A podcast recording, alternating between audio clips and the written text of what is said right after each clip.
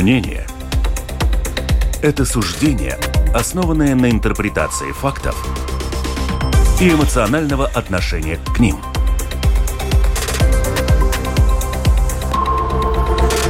Открытый разговор с Ольгой Князевой на Латвийском радио 4.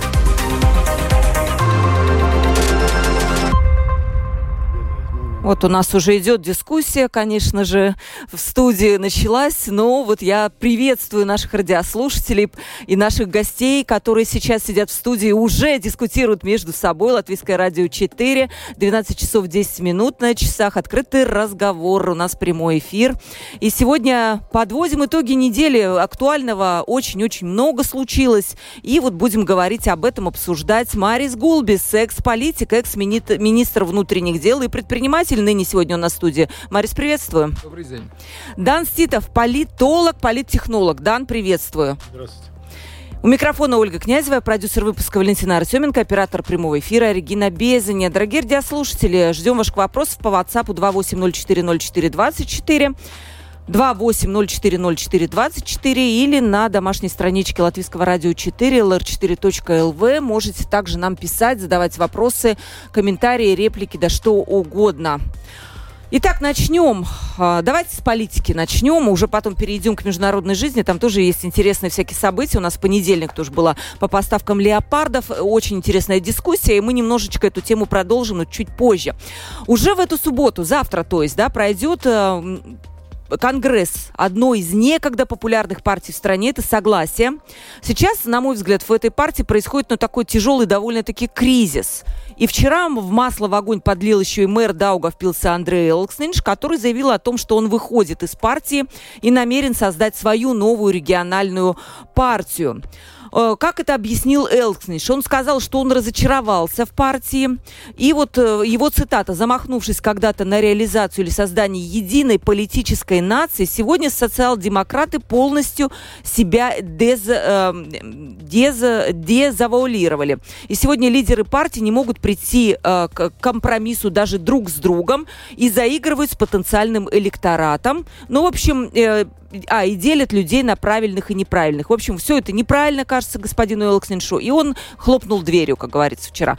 Господин Титовс, как вы оцениваете вот это, и вообще есть ли смысл, будущее у политической партии согласия как таковой в Латвии, учитывая вот это и падение рейтингов, и раскол, и так далее? Все возможно. Возможно возродиться, возможно и закрыться. То, что русскоязычный избиратель ищет э, политиков, и политики ищут э, русскоязычного избирателя, это понятно. Э, со времен войны э, в Украине, естественно, немножко поменялась ситуация, и э, скажем так, русскоязычный избиратель был в недоумении, куда ему идти. Поэтому он пошел туда, куда пошел, пошел э, странную организацию Стабилитата. И я не думаю, что русскоязычного избирателя на сегодня он может гордиться там, вот, э, теми депутатами, которые представляют э, их в Сайме. Поэтому, естественно, будут поиски и перегруппировки, и времени достаточно. Регина Лочмала собирается стать председателем этой партии. То есть э, достойных там, я понимаю, кандидатов хватает, да? Да, я думаю, Но... они э, довольно опытные, они имеют государственные деньги достаточно хорошо, большие, чтобы, скажем так, проводить политическую работу и сохранять потенциал. Так что я думаю, флаг им в руки. Все, То все есть просто раскололась партия, скажем, там уже в Рижской думе, это когда началось, как, да, есть... Как э, всегда бывает, в такие переходные моменты партия делится, она была очень большая. Поэтому, естественно, она... И в этом проблема. А, да, она и в свое время создавалась из нескольких партий. Так что то, что они сейчас э, колятся, расколятся, ничего страшного там нет. Угу. Господин Голубис, вот смотрите, мы видим успех объединенного списка. Это новая политическая сила, довольно-таки, да, которая представлена сегодня в парламенте, как региональная партия. Если почитать их программу, там очень много такого регионального, и даже там, по-моему, какой-то тезис был, что вот не должны у нас э, какие-то умные люди оставаться в регио... ехать в Ригу, должны они вот регионы. То есть все нацелено на региональное развитие. Вот господин Элксниш делает на то же ставку. Как вы думаете, это какой-то тренд такой политический? вот региональная такая вот, брать людей, электорат оттуда, с регионов. Может быть, они лучше друг друга знают, чем такая центристская власть. Вы знаете, Центр Согласия и партия Согласия, я с ним все-таки тоже был в парламенте, она очень опытная партия. Если Согласие попало бы в Сайм, парламент, тогда, конечно, я думаю, что Элкснич вообще не поступил так, да. Но сейчас, конечно, партия не в парламенте, и ему нужно думать о новых выборах, и я думаю, что Э, избиратель тоже его вводит в какую-то ориентацию и какой-то ракурс делает. И я думаю, что он консультируется с избирателями. Даугавпилс у нас немножко отличается избиратель, если смотреть на Латвию вообще. И я думаю, что ну, будет ли лучше для Латвии, я не уверен, потому что Элкстейн тоже такой амбициозный немножко политик. Но видите, он их сказал, вы говорите, электорат э, отличается. И как раз вот тут он подчеркнул, да сколько можно делить вот на то, что вы нормальные, а мы тут сидим в Даугавпилсе нет. Да? Но при этом вы тоже это говорите, только другими словами, более аккуратными. Потому что Элкснич, ну, это мое личное мнение. Да, да, конечно. Э, поведение немножко напоминает господина Росликова, да будет лучше для русского избирателя в Латвии? Я думаю, что нет. Это мое личное мнение, потому что все-таки Ушаков и, и вот эти опытные политики Урбанович, они более уже, знаете, они уже знали, как себя вести политики, да. А господин Росликов, господин Элкснич, они такие, такие, скажем так, э, пионеры, может быть, не совсем в хорошем смысле. Да они, да, они проводят конфронтацию, это никогда не есть хорошо, так что я думаю, Элкснайч завидует Росликову, что Росликов э, сумел сделать то, что сделал, ушел, уйдя из согласия, я, кстати, думаю, хочет эти же лавры получить себе такие же. Э, Дана, еще такой вопрос. Я слышала очень много мнений политологов и просто вот в социальных сетях, что вот то, за что голосуют сейчас вот электорат русскоязычный, показывает такую маргинализацию русского э, ну, русскоязычного населения. Да и нет. Э, маргинализация, если имеется в виду Росликова, то да, но э, очень маленькая часть русскоязычного избирателя вообще пошла на выборы. Они все-таки получили всего лишь 10 голосов. Так что, ну, если раньше русскоязычные э, партии всегда набирали порядка 30 э, мест в Сайме, там, ну, немножко там иногда, э, ну, где-то около 30, то сейчас всего лишь 10. Так что никакой маргинализации избирателя нету. Нет, я думаю, что избиратель русскоязычный в Латвии немножко радикализован. Вот, потому да. что э, это, я все-таки считаю, что это из-за войны, но нужно понять, если смотреть со стороны, вот э, со, с моей стороны, славяне там убивают славян. И я думаю, что через какое-то время э, наши, наши избиратели русскоязычные тоже поймут, что это абс- абсолютный абсурд, что то, то, что происходит в Украине. Я думаю, что мы, конечно, я уже говорил, 10-15 лет Россия сейчас не может напасть э, благодаря Украине на Балтийские страны, но русскоязычному избирателю нужно все-таки тоже думать больше, мыслить вперед, и нужно смотреть то, чтобы они тоже вырастили своих детей тут в Латвии, в надежном государстве. Если сегодня мы не были бы НАТО, конечно, ситуация была совсем Да, другая. многие очень говорили именно ту же мысль, что если бы мы не были в НАТО, то ситуация была бы другая. Но вот эта вот фраза ваша про 10-15 лет, Украина, как бы я понимаю вашу мысль, взяла удар на себя, да, вот этот... Э, Самый тяжелый да, удар. А, что такое 10-15 лет? Нам чего-то через 10 лет стоит бояться, как вы думаете? Ну, потому что, вы знаете, сейчас этот конфликт, я точно думаю, что это на 100 лет. Если может быть, это военные действия вот в следующем году закончатся. Но этот конфликт между украинцами и э, россиянами останется на сто лет. То, что Владимир Путин сделал, это так быстро не пройдет. И понимаете, то, что нужно вообще-то мое мнение, русскому человеку поменять эту имперскую, это все мысль, да, нужно жить как немцам сейчас, нужно развивать свои школы, свою экономику, свое благосостояние. С покаянием и плюс еще да, думая... Но не нужно смотреть другие государства, другие, другие территории, потому что если смотрим там в истории, все эти большие войны, которые начинали, да, императоры, они, в принципе, провалили это все. Слышала еще такую вещь, что даже у тех русских, которые оппозиция, которые лояльные, которые приехали в Латвию, у них тоже чувствуется вот эта имперскость. Нет такого? У меня, у меня был родственник Гунарастра, э, усопший, и он э, много сидел в тюрьме, он был диссидентом, и он мне всегда говорил, что э, ни один русский диссидент не является защитником латвийской независимости. Все русские диссиденты, которые сидели в тюрьме, боролись там с советской властью, т -т -т, они все были очень имперские и считали, да, мы должны быть свободны, но вы должны быть у нас. Так что э, большая нация отличается от маленькой нации, и тут ничего. А это плохо, поделать. вот эта имперскость или нет? На ваш взгляд? Да, вот по дефиниция мне, по, такой, по да. мне это, мешает э, России развиваться, потому что империя очень дорого обслуживается, да, очень ну, э, много, много экономики уходит на содержание центральных аппаратов, там всяких э, имперские амбиции, сколько сейчас денег тратится на войну с Украиной. Так что имперские амбиции, они просто невыгодны. Не зря все империи развалились, и Британская империя, и все остальные. Скажем, британская... Только, только, только по экономике. Там ничего другого не было. Просто они посчитали, что это слишком дорого. Британская империя сейчас свои колонии все-таки постепенно, постепенно отдают другим, да, скажем, Гонконг, Хонконг отдает в Китаю и другие, потому что они понимают, что они в 21 веке не могут содержать это все.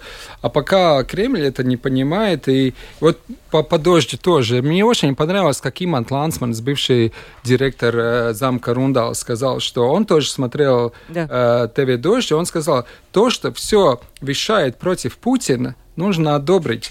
Хотя может быть, они там сделали ошибки, дождь. Я тоже согласен с Лансманисом, что нужно было все-таки дождю э, продолжать э, работать тут.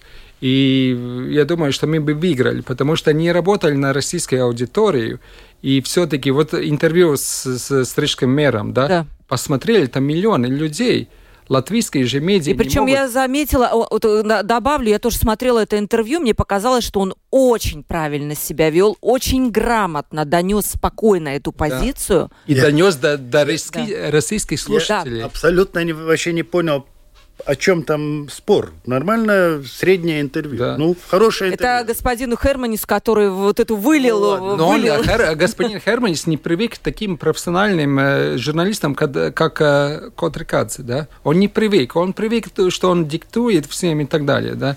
Поэтому он не забл... заблокировал. Вот тут, спросить. кстати, не, вот здесь как раз э, кто-то у меня был, не помню, кто-то из э, экспертов, как раз это интервью они привели как пример абсолютно имперко, импер, имперскости. То есть, в одной, с одной стороны, это вроде бы интервью, которое, да, полностью поддерживает Украину, оно оппозиционное и все. Но вот ее поведение, ее попытка, скажем, вот не то чтобы навязать, но продемонстрировать некую свою точку зрения, была вызвана оценена как имперскость. Да, но контрикации, посмотрите, они могут э, с Блинкеном встретиться, да, разговаривать с Остином э, э, и, с, и с Байденом, с Байденом тоже. Если бы они были такие прокремлевские или то проимперские, то американцы тоже не позволили, потому что кремлевские федеральные каналы не могут у Блинкена взять интервью, а ТВ тоже может. Так что нам нужно смотреть не знаю, ну, я всегда говорю, как старому еврею, нам нужно быть хитрее и мудрее, как эта нация, которая рожденная Богом. Да. да. Хорошее, слушайте, это. Греет мысль о том, что такие политики, как Элксинш, пишет наша радиослушница, смогут сплотить латвийскую нацию. Ну, не знаю уже. Смогут. Будем надеяться, что... Я не думаю, что господин Элксниш может стать каким-то объедини... объединителем латвийской ну, нации. Но Элксниш, пишет... не, не мальчик, который там э, год, год в политике. Он уже достаточно опытный политик и ничего до этого не объединил. Так что, да. так что я думаю... Ну, ну почему? Надежд... Что у него там какая-то программа, если которую мы узнаем чуть позже. Вот смотрите, по, по, по Украине на этой неделе было очень много событий, поэтому я боюсь упустить эту тему. Давайте вот ее тоже обсудим. Что случилось? с, э, вот этот вот разговор вокруг поставок тяжелых танков, я думаю, что все знают, не надо объяснять и нашим радиослушателям. В понедельник у нас был большой эфир, танки э, «Леопард», которые 2000, по-моему, в Европе. Э, Германия сначала сопротивлялась, но в итоге эти танки пойдут все-таки в Украину, что поможет, как объяснил нам украинский эксперт, сделать, помочь вот этому перелому в войне. Будем надеяться. Но вот сейчас уже, после решения о поставке Украине западных танков, НАТО начали обсуждение возможные поставки Киеву истребителей, сообщает издание «Политика».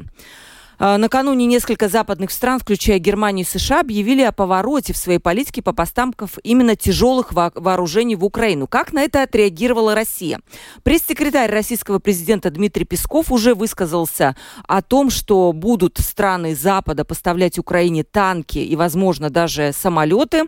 И он сказал так. Из европейских столиц, из Вашингтона постоянно звучат заявления о том, что направление различных, э, направление различных систем вооружений, в том числе танков на Украину, никоим образом не означает вовлеченность этих стран в боевые действия, которые проходят в Украине. Мы с этим категорически не согласны. В Москве все, что делают и Альянс, и упомянутую мною страны, воспринимаются как прямая вовлеченность в конфликт. И мы видим, что она растет, сказал Песков. О чем это говорит? Конечно, когда Германия вот так вот боясь э, быть первой страной, которая поставляет эти танки, она боится как раз этой эскалации. Как вы думаете, она возможна вообще? Вот на фоне всего этого? Ну, я думаю, в России сейчас возможно все, что угодно. То, что мы слышим уже на полном серьезе, люди разговаривают об атомной войне, это довольно ужасно. С другой стороны, конечно, Песков, э, мягко говоря, не прав. Ну, война есть война. Если э, входят германские войска на Украину, то это война. А если они поставляют танки, то, конечно, это не, не вовлеченность в действия, военные действия. Э, я думаю, Запад перестал пугаться всех заявлений э, российского руководства. Это уже э, в течение почти года они вот все время грозят, мы сейчас всех тут, тут и как-то ничего не происходит, и приходят собрать уголовников в армию, там убийцы, это, это. то есть никаких продвижений нету, да, если там говорили о плане три дня, то мы видим уже, э, ну, проигрыш Россия уже проиграла, да, то есть э, и нет никакой э, важности, когда это, ну, хочется, чтобы война закончилась раньше, чтобы люди не погибали, но, в принципе, Россия уже проиграла. Ну, знаете, я да. хотел добавить то, что Дан сказал, то э, западные разведки я думаю, что вот эти тихие телефоны между лидерами все-таки существуют, да. или э, штабами да, генерального этой армии. И я думаю, что американцы все-таки тихоря сказали Генштабу России, что если Путин будет применять ядерное оружие, то они будут стрелять прямо по нему. Поэтому Владимир Путин где-то уже сказал, что кто-то его уже шантажировал с этим, mm-hmm. да. Так что он эту информацию получил, и он просто хочет э, попугать, напугать немножко западных лидеров и вот угрожает э, ядерным оружием. Я думаю, что он не такой уж, да, у него тоже две дочери, да, чтобы он использовал ядерное оружие. Но то, что там будет э, какие-то грязные бомбы использованы в этом году, я уверен. В этом году, да? В этом году. А да. еще, Марис, вот такой вопрос. Э, почему Запад, он, а там же очень много военных экспертов, эксперты НАТО, они понимали прекрасно, я думаю, что без вот этого тяжелого вооружения Украина ну, не сможет, и там и численность меньше населения. Почему вот это вооружение не стали поставлять, скажем, в, той, в начале войны, чтобы этот перелом случился да. быстрее? Да. Знаете, вот подумайте сейчас, вот сейчас будет леопард, угу. эти белые кресты, да, они поедут в Крым, да, Помните, там в 43-м, 4 были тигры, да, только другие кресты были. Это, конечно, будет, как немцы считают. Я, я, я, в принципе, читал то, что немцы говорят. Это будет красная тряпка для России, да. Немецкие танки поедут сейчас в Крым, да. Конечно, вот Соловьев и, и Киселев об этом и все это говорит, то, что нужно бомбить там Берлин и так далее. Но они пугают, да, еще там mm-hmm. до Польши нужно дойти. Но, но, конечно, э, то, что немцы говорят, э, это не мое личное мнение, это то, что говорят они, аналитики немцы, они не хотят эскалировать ситуацию еще больше, да. Но в Латвии так не, не считаем. Мы все-таки считаем, что это остановит войну. Да, вот интересно все-таки, действительно, почему вы, у вас не было такой мысли, Дан? Почему все-таки Запад? И как вот, мне кажется, Россия сейчас вообще там сильно думаю... надеется на то, что вот этот коллективный Запад, там не будет некого единства по помощи Украине, и тогда вот тогда нет, ну, Путин в этом смысле, конечно, молодец. Он сплотил Запад, он сплотил Украину, он создал политическую нацию Украины.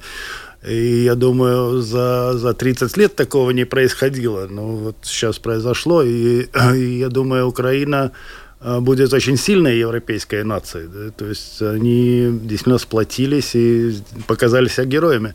А насчет Запада, там, я думаю, есть много логистических проблем. Есть проблемы э, обучения, есть проблемы э, бензина, в конце концов. Танки очень много едят бензин. Ну, там реактивное топливо для Адамс, да, да? да? Там 700 литров э, а, употребляют на 100, 100 километров, да? То есть, то есть там, там, там есть логисти, э, логистические вещи, которые не позволяют так просто вот нате, играйте. Да? Угу. Я думаю, и Запад тоже смотрел свои разведки боялся, что эти танки просто заберут, извините, там Россия или, или как. Ну, вообще это тоже возможно, конечно, да. ну, так что, так что, в смысле, заберут, ну, захватят. Захватят, конечно, Скажем, да. толщина э, брони «Леопарда» государственная тайна в Германии.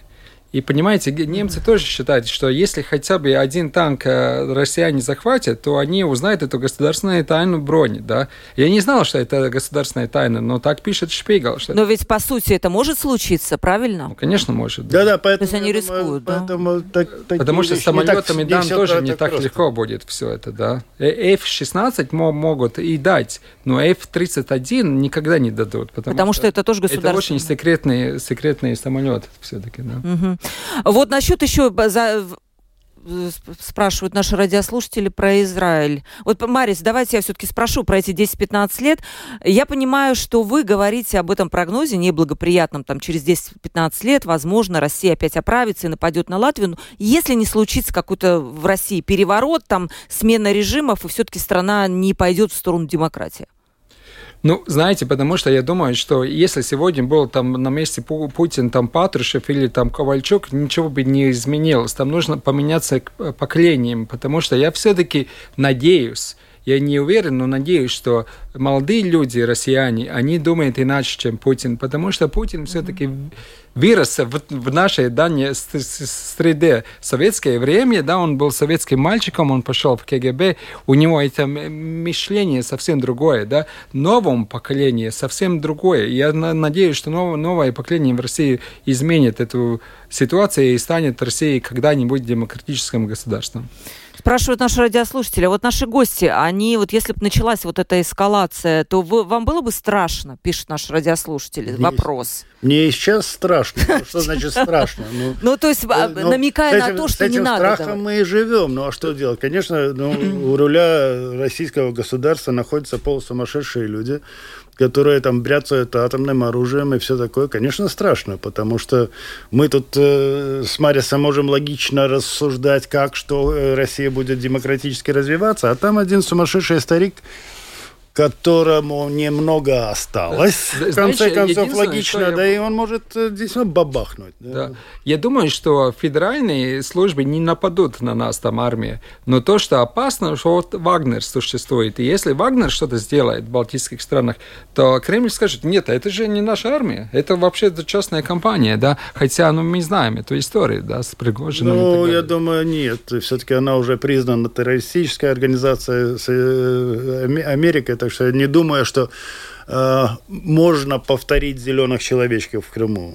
В таком смысле. И вот, да, спрашивает еще один наш слушатель, э, ну а как было поступить России, когда НАТО фактически окружила своими границами э, Россию, и им пришлось обороняться? Ну это вот, наверное, типичное ну, такое... Да, Россия, но... Россия, сделала, Россия сделала героический поступок э, в том смысле, что Швеция и Финляндия вступили в НАТО, и теперь уже точно у них есть общая граница с НАТО. Да? Так что, ну, а знаете, по Швеции и Финляндии, сейчас я вот слушал Ренкевича вчера в парламенте, да, вот сейчас вот истинный дипломат бы поехал сейчас в Анкару, и все-таки вот балтийские министры иностранных дел должны ехать в Турцию и убедить все-таки, чтобы Турция изменила мнение по Швеции и Финляндии. Потому что если Финляндия и Швеция будет в НАТО, это точно нам поможет, потому что это граница между Лепа и Венспилсом, да, если Финляндия и э, Швеция закроют Балтийское море, это будет дополнительная у нас страховка.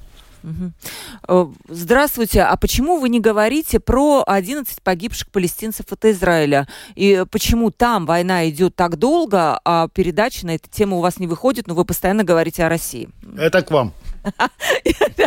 Ну, Хорошо. Ну, там на религи... религиозном э, основе там все происходит. Э, в Украине это все-таки другое. Да, я тоже так считаю, что ну, мы, у нас есть международные темы, и мы говорим и об этом. Наверное, просто не все наши радиослушатели следят. И, и знаете, еще вопрос, вот заканчивая тему Украины, Дан. Вот год уже, да, будет война длиться. Я даже не знаю, цифры у меня последней нет, сколько уже вот этот объем помощи, ну там миллиарды. Сколько Россия и Америка могут помогать Украине чисто финансово? Сколько угодно, но, но извините, это Именно одна, вот из, одна из самых мощных э, экономик э, мира. Так что э, в экономическом смысле и финансовом смысле Россия никак не может выиграть у Америки. Даже ну, то, что, то, что для России огромные суммы, то для Америки, извините, 1% валового дохода. Так что, так что, так что ну, никаких ограничений финансовых нету. Есть политические ограничения, да, когда... Связаны с эскалацией. Да, да, да, это да. Стороны, да. Ну, у России сегодня в этом году 30% оборонный бюджет уже. Да. да Так что, если см- см- смотреть... 30%, на, 30% от, от... У нас в Латвии там 2,5 да, будет сегодня. Да. У них 30%. Я думаю, что Путин еще пойдет дальше, и в этом году будет там 40%. Да? И, конечно, они тоже, если смотреть по танкам, я тоже получил всю информацию вчера, Э, у России 12 тысяч танков, у Китая 6 тысяч, у американцев тоже 6 тысяч танков. Ну, конечно, там отличаются эти калибры и там мощность да, танков. Но в любом, в любом случае Россия еще не такая уж такая слабая сегодня. Да? Она не такая слабая. Она и делает, производит танки, в отличие от немцев, которые не производят больше леопарды. А они производят, продолжают производить. Открытый разговор на Латвийском радио 4. Ответ, открытый разговор. Мы сегодня продолжаем подводить итоги недели. Марис Голубис у нас в гостях, экс-политик, экс-министр внутренних э, дел и предприниматель ныне. И Дан Титовс, политолог, политтехнолог. И мы обсудили уже украинскую тему, обсудили и Конгресс завтрашний согласие. Вот сейчас, знаете, мне показалось это важной темой, когда я смотрела в течение недели. Рижский окружной суд, рассматривая в апелляционном порядке уголовное дело за летутской трагедией, признал виновным все-таки только одного инженера строителя Ивара Сергеца. Остальных подсудимых оправдал. Подсудимых тут было очень много, тут около восьми человек, я уже не буду перечислять все фамилии. И вот э, получит э, господин Сергец 6 лет э, лишения свободы и еще 6 месяцев ему добавило. Также принято решение взыскать с него несколько тысяч евро в качестве компенсации морального вреда. Миллионов. Несколько миллионов. Я не помню, сколько, полтора или... Не-не-не, тысяч написано. Не, тысяч, тысяч. Mm. Сергей, тысяч. Ну ладно. Да, и, и запрет работы по профессии в течение пяти лет. Как вам кажется, во-первых, первый вопрос, э, поставлена ли в этом, в этой истории, во всей долгой точка, уже все, вот виновные определены? И второй вопрос, может ли один человек быть виновным в такой трагедии, ну, если он не террорист, конечно, и не подзорвал себя где-то бомбами в торговом центре? Ну, меня вызывает много вопросов к судебной системе так, такое решение, потому что, естественно, один человек не может быть э, виновен А, естественно, людей должно было быть больше виновных и от, отвечать за гибель людей. А, я считаю, что гораздо большие, большие суммы надо было добиваться у э, и Максима, и всех, всех э, предприятий, которые были в этом задействованы. А, ну да, э, тут суд, ну, это, это какой-то позор. Ну, что я могу сказать? А чё, это говорит о, о, чем, о нашей судебной системе каким-то образом, о чем-то? О ее, э, ну, слабости, скажем так, потому что э, отвечать за эту трагедию должно государство, а не Сергет. Государство в лице министров, в лице там, бюро, которое наблю, э, наблюдало за строительством, все э, службы, которые этим занимаются. Это государственное преступление. И если это государственное преступление, то и людей должно было быть больше. Продать больше. Да, Марис. Я полностью согласен с Даном. Здесь нужно было в суде наказать систему вот всю систему, или там отвечать Рижской думе, или там министерство, и нужно было им тоже платить за это. Но, конечно, то, что скажет судья, то не было там доказательства, что полиция и прокуратура сделала очень плохо свою работу, ну, как обычно это говорят. Но, с другой стороны, у нас правовое государство, мы не можем так тоже внедриться вот э, работу судей, потому что он тоже человек, и он смотрит эти доказательства, которые прокуратура ему предъявил. Да, да Марис, я согласен, только есть ну, какая-то формальная логика. И если погибло очень много людей из-за того, что магазин просто развалился, то за это отвечает государство. И... А у нас вообще вот так за что-то государство отвечало? Может быть, вы помните? Нет. Нет, но есть же Нет, ну, европейские суды, где государство платит а, большие... Это да, да, да, да, там да. по 100 тысяч платит государство, и, конечно, там, да. Но я думаю, что в конце концов же эм, те, которые потерпевшие, могут идти через э, следующий То есть еще потом... не, не точка, да, в этом Это деле? не точка, но, конечно, здесь опять всем будут работать, адвокатам и так далее. Они все тоже зарабатывают, и, может быть, и здесь система где-то колебается, не, не до конца э, сделано. Но вот эти, э, эти э, права у нас, э, которые мы переписали, не права, а, скажем, законодательство, которые мы переписали из немецкого кодекса, она очень сложная. В 21 Эм, веке как-то нужно быстрее это все делать, и поэтому мне очень нравится эта американская, британская прецедентная система, где, в принципе, очень быстро проходят эти суда и остальные судебные процессы. Прецедент это когда есть один конкретный случай, и по нему да, да. уже... В Америке это типично, да, вот, э, вот там первый после погромов первые, скажем, заседания уже через 2-3 дня уже, да, и там уже решение через неделю. А у нас вот этот суд зол, Золотутский уже ходит сколько? 10 лет. 10 лет, да. И, главное, и еще не конец. А, и господин Левиц это не волнует. Он, он же юрист, да. Ну, он первым У него должен... сейчас выборы, правильно? Может быть, он сейчас этим заинтересован. У него, у него не выборы его скоро, но он надеется на второй срок пройти, я думаю. Я не знаю, каковы шансы, как вам кажется? Я думаю, очень маленький. Я думаю, в конце концов он сам снимет свою кандидатуру, не пойдет, когда посчитает голоса и поймет, что он не проходит. Тогда, я думаю, он скажет, пойду отдыхать. Я mm. так думаю. Как вам Нет, ну я думаю, что есть мое личное мнение, что он, он, может быть, он такой хорошо выглядит, но он очень слабый президент. И я хотел бы, чтобы был э, президент поэнергичнее, и чтобы динамика была другая. Там, а... там, есть, там есть люди, которые в канцелярии хотят сохранить свои, свои посты, ЛРТ, Тейкманис, и там куча, там очень большое бюро у него на самом-то деле канцелярия. Зарплаты большие. И зарплата, да, не только зарплата, еще и власть. Да, это, ну, престиж, ты можешь ехать в зарубежные командировки, встречаться там с Байденами и все такое.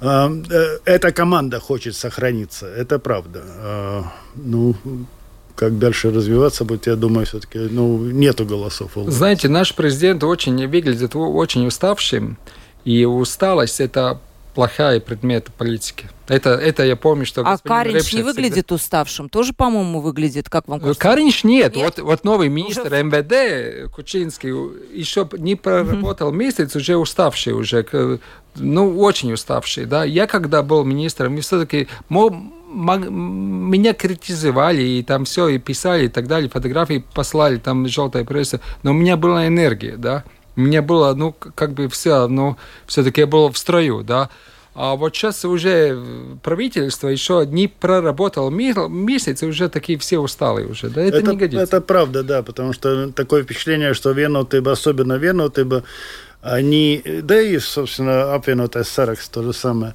они э, бежали и вот они думают, вот мы создали правительство, выборы закончились, мы получили столько-то голосов. Это финиш, а это не финиш, не финиш это да. только начало, это да. старт. Э, и я понимаю, как это трудно себя заставить, когда ты очень много работал, добился правительства, добился депутатов, и, оказывается, теперь работать надо. Да, да? кстати, теперь наоборот, наверное, зона ответственности больше, спрос больше, поскольку это ну, самый да, крупнейший... Да, я, Знаете, я... мое э, личное мнение, что господин Шмидц э, выглядит свежим. Но он вчера сказал, что Латвия не должна быть пионерами, да. Но насколько я знаю, что пионеры всегда первые, да. Он хочет опять, чтобы мы стали последними, да. А пионер он сказал в каком? Э, именно в выполнении каких-то... Да, европейских норм, да. А, кстати, про э, господина Шмидца у меня есть тоже новость, она мне понравилась. Экономическая немножко тема, возьмем ее. Он сказал еще, кроме пионеров, то следующее. Субсидии отраслям следует предоставлять только тогда, когда им что-то реально угрожает, сказал он в э, интервью агентству «Лето». И он заявил, что он не человек субсидий. И не нужно платить предприятиям только за то, что они существуют. Это он сказал в контексте сельского хозяйства. Сельское хозяйство – это отрасль, которая больше всего страдает от климата. Ее нельзя искусственно держать под крышей и защищать. Бывает Бывают случаи, когда нужно помочь, потому что не может покрыть страховщик. Но я, говорит Шмидц, категорически против того, чтобы каждый год индустрия приходила и говорила, что вот дайте нам очередной миллион, дайте очередной миллион. Действительно, у нас сфера сельского хозяйства, э, она как бы постоянно финансируется с помощью фондов ЕС, есть там фонд выравнивания, прямые дотации от государства, когда что-то случается, какой-то катаклизм или, или так далее. При этом вклад в экономику, насколько я понимаю, у него там около 4%. У торговли только 12%. Вот правильно ли э, вот, вот такие мнения? Ну, давайте с вас начнем. Знаете, я все-таки считаю, что вот Германия и Польша субсидии получают сельскохозяйственники еще больше, чем Латвия, да, и чтобы наши сельскохозяйственники были э, конкурентоспособны Европе, эти субсидии просто крайне необходимы. Я не представляю, как можно выращивать, скажем, коровы или там свиньи или там, там пшеницу без субсидий, потому что это просто невозможно. Э, потому что ина, иначе цена этих продуктов будет на, на 3-4 раза больше. Ну вот он считает, что если ты не можешь это сделать так, вот без поддержки, значит, не надо этим заниматься. Ну тогда ну, эти 4% ВКП, да, и правильно я сказал ВКП. Ну это я вот не точно. Да, я да. думаю, что немножко больше, да. Да, может быть, немножко Там, больше. Э, у нас э, леса... Э, а, Леса я не считаю, это чисто да, да, да, животноводство. Да, да, да. Ну ладно, 4%, но, но сегодня это, это все-таки достаточный доход для государства, да, потому что у нас транзит сейчас очень-очень э, Просил, да. И если во времена там вот, Репча у нас транзит принес там 10%, то я понимаю, что сегодня полтора процента только транзит. По-моему, даже 12 был какое-то время, да? 12 да, Так что это падает, и нам нужно как-то замешать это все, да. Но я думаю, что сельское хозяйство это то, э, та сфера, где субсидии все-таки необходимы. Я хочу то, тоже тогда после господина Шмидца э, и его ответы услышать то, что говорят фермеры в Латвии. Вот. Не, фермеры недовольны. Фермеры, фермеры просят субсидий. Я, я считаю, что э, вся система субсидий в Евросоюзе э, ну, не совсем правильная, она мешает конкурент способности и французских этих самых крестьян, и германских, и польских. А я тоже против субсидий, потому что субсидии развращают. Естественно, люди а, уже привыкают к постоянному доходу. Как только пошел э, дождь, так надо, нам надо субсидию там заморозки, субсидию. Сельское хозяйство – это такое же предпринимательство, там есть э, зона риска, и там нет э, гарантированного и... дохода. Но я согласен с Марисом, что если, э, учитывая то, что в Евросоюзе эти субсидии огромные, то латвийский земледелец не может быть конкурентоспособен, если в Евросоюзе есть э, субсидии. Да, то есть если у нас нету, а где-то есть, да, то это совершенно ну, неравно. Смотрите, вот ресторанов у нас не субсидирует, и у некоторых ресторанов, если там год назад было полтора тысячи в месяц э, за электричество нужно было платить, то они говорят сейчас 5-6 тысяч. И все, они банкротируют, потому что не могут поднять э, там порции, цену там 25 евро, евро, никто не будет платить. Но вот эту сферу не, не финансируем, и здесь будет волна банкротов в этом. Кстати, господин Шмидц обещал э, им э, сниженный НДС. Ну, посмотрим. Ну, он об, обещал, но Дан ну, встречается как? с ним там ТВ-24, ну, я думаю, что это... Я бы тоже с удовольствием не снизил это, да. Вы встречаетесь или будете еще встречаться? Или встречаетесь? Нет, мы иногда встречались там, да, но он еще не был министром, когда мы встречались. Это... Ну, это дискуссионные. Это разные люди, кстати. Кто? Э, ну, министр и да, не министр, да, да? да? Это разные люди. Ну, в чем разница? А, есть люди, которые очень быстро становятся министром. Мы всегда шутили, что он вот заболел министерством. Да? Они становятся очень важными, они все знают, они э, ну, испили из чаши правды, они знают, где есть правда. Есть многие люди такие, да, они меняются mm. очень э, а, кстати... Естественно, там есть и, и, и ну, логичное объяснение, это есть ответственность, да, и ответственность тоже. Но при этом господин Шмидт, кстати, я помню, тоже давно, это было лет 10 назад, он был лоббистом наших продовольственных предприятий именно в Европе, и у него это тоже хорошо получалось. А... Не, только в Европе, по-моему, в России тоже был лоббистом. Он же, э, по-моему, когда у, у нас был конфликт с Норвегией, он же лоббировал компании, где владельцы были из, из России, так что там, ну, он, наверное, сам лучше знает эту тему. И да. тоже, да, кстати, закон о лоббизме, который сейчас вот должен вступить в силу, как вы думаете, будет он работать? Нет, конечно. С чего бы он должен быть, был, быть работать? У нас очень маленькая страна. Мы всех, всех, всех знаем, всех мы знакомы. Да? Я знаю Мариса, Марис знает Шмидца. То есть мы можем дотянуться до любого министра ну, за две, два пожатия да. руки. Да? Да. Что... Э, я, я помню, Данс был очень-очень э, там, крутым там, советником премьера. Я сейчас крутой. И, сейчас крутой. Но раньше у нас в серии кардинал был такой Эдгар Сионовс. А кто сегодня у нас в серии кардинал сейчас? А, это, я считаю, на самом деле очень плохо, что нету серых кардиналов, потому что и Лепнекс, и Яунопс, и я в некотором смысле, а, мы смазывали эти шестеренки правительственных и коалиционных переговоров. То есть мы помогали им э, работать. Бороться с этим не надо было, потому что сейчас э, действительно нету серых кардиналов, есть... Э, Кто?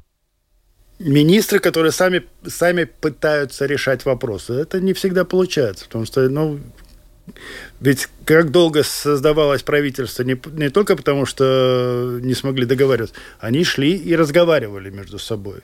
А до этого не было подготовка разговора, не было, ну, почва не была готова. Но вы, вы знаете, так выглядит со стороны, что вы намекаете, что все эти разговоры в гостиницах, это не так уж и плохо. Конечно, нет. А почему это должно быть хорошо? Я вообще считаю, что любое общение, разговоры, будь то в гостиницах, неважно где, э, это только развивает. Люди, ну, люди понимают мышление другого человека. Я вообще не понимаю, как можно бояться разговоров. Ну, с чего бы это? Ну, Можешь бояться, что тебе взятку дадут, ты можешь бояться, там, не знаю, всяких таких вещей, но само общение между людьми, оно естественно и Человек все-таки, ну, общественное создание. Вы тоже так считаете, что можно встретиться в гостинице, обговорить где-то о том, как поделить, например, власть или сферы влияния? Это норма. Подожди, подожди, я такого не говорил. Я, я, я думаю так, что нам нужно сделать такой э, модный э, механизм лобби, как в Европе, в Европейском Ну вот Дан говорит, бесполезно, не да, надо. в Европейском парламенте есть отдел, там этаж, где эти лобби там сидят, они торгуются, говорят, пьют кофе и делают дела. И дела идут дальше. И если если у нас не будут таких людей, которые будут продвигать экономику или там благосостояние Латвии, то опять где-то в кабинет министра это все остановится, да, потому что я говорю, это правительство, в принципе, очень слабое. Хотя Пиланс сказал, Олдс Пиланс, что профессионалы при, пришли, да. Вот министр связи, ну, не совсем уверен, что там все будет в порядке. У нас еще, кстати, новое министерство еще одно. Э, слушательница спрашивает, не кажется ли вам, что все-таки Европа не очень э, хочет, чтобы в Латвии было конкурентоспособное сельское хозяйство? Вот, например, привозят сахарную отрасль, которой нету, рыбу, которая постоянно там какие-то препоны. Ну, не знаю. Ну, а конкуренция. Евросоюз это большая, большая организация. Там есть разные страны, которые между собой конкурируют. И, естественно, никто не хочет конкурента, будь то сельское хозяйство или журналистика, да, неважно. Э, везде люди будут, э, ну, скажем так, не будут помогать Латвии. Латвия сама должна развиваться. Ну, почему Европа должна помогать? Да? Естественно, Польские ребята хотят свое масло продавать здесь, и абсолютно неинтересно латвийское масло. Я вспоминаю тоже с Гиртом Рунганисом говорили, он говорит, да быстрее бы уже эти еврофонды закончились, тогда будет понятно, вот кто у нас может, типа, выплыть без этого, а кто нет. Ну, вот так. Но я так понимаю, европейские фонды пока не закончатся, и вот, может, Марис, вы ответите тоже на вопрос. Знаете, что нет, нет, я, не... я все-таки считаю, что, вот сказали, качество еды у нас очень хорошее, и это благодаря нашим сельским хозяйственникам. И я был сейчас в других странах, знаете, и там все-таки уже полуфабрикаты, и, конечно, конечно, это очень вредно в, будущем для здоровья. Я считаю, что все-таки мы не, не используем все хими, химикаты, как используют Франция, Америка и другие страны. Так что, ну, с другой стороны, сельскохозяйственники, они не такие бедные, у которых там по тысяче гектаров, они довольно приличные люди и могут тоже позволить очень много дела и путешествовать. Так что я думаю, что э, этот слой у нас очень, очень уже такой средний слой появляется. Да, средний слой это очень важно для экономического развития. Очень коротко, у нас буквально там а, несколько минуток осталось. То, что в Рижской думе был финансовый комитет в четверг, и будет зарплата мэра повышена практически в 1,7 раза. 3851 евро было, стало 6415 евро. Зарплаты простых депутатов тоже повышены. Это вызвало возмущение простых людей. Я вижу социальные сети, там все сказали, за что им такие деньги. Мне кажется, все-таки руководители вот высшего, вот этого выше, высшего звена должны получать нормальную зарплату, иначе они, возможно, нач... будут как-то, я не знаю, там пытаться схитрить и воровать еще что-то. Но такой концептуальный вопрос. Все-таки должна ли вот рост зарплаты быть привязана к каким-то экономическим показателям? Либо это утопия? Нет, нет никаких корреляций между зарплатой и воровством. Если вы вспомните э, скандалы там Рига Сатекс Бемхан, который получал порядка 200 тысяч в год э, то есть он, он сейчас э, проходит по коррупционным скандалам, также э, Латвэнерго Микелсон в свое время. Так что нет такой корреляции э, зарплаты и воровства. Человек ворует, э, если он э, способен на это идти, да, со своей совестью и так далее. А, то, что смешно наблюдать, конечно, за рижскими ребятами и министрами, как они оправдываются. Они говорят, мы-то не хотим, нам же надо поднять другим этим самым чиновникам, а если мы себе не подымем, то им никак не поднять.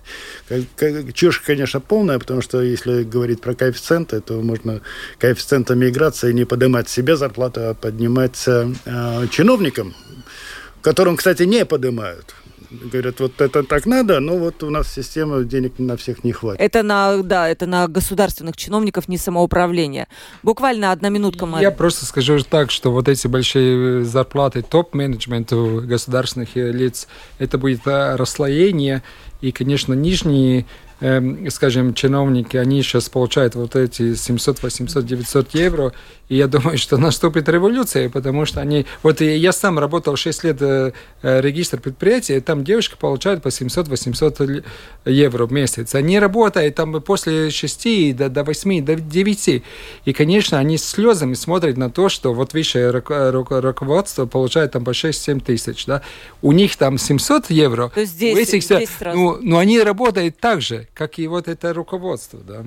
Да, понятно. То есть э, реформа все-таки нужна и должна быть, наверное, справедливая именно коэффициент и не такой большой разрыв между самой высокой зарплатой и, скажем, зарплатой какой-то средней. Где-то я даже слышала, что не должно быть больше шести раз. Но а господин Смилтон может... сейчас мастер по селфи, да. Я смотрю его Facebook, он каждый день там рука там, там, селфи, каждый день. Он встречается с послом там Дании, селфи с послом там другим.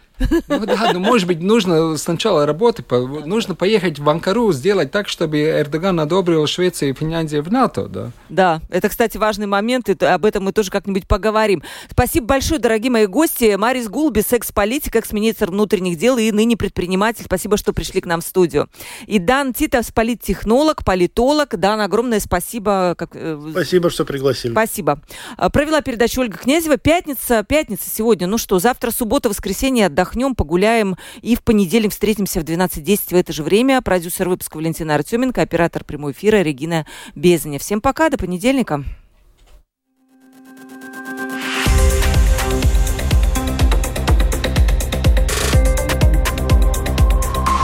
Открытый разговор. Площадка для обмена мнениями по самым важным темам с Ольгой Князевой на Латвийском радио 4.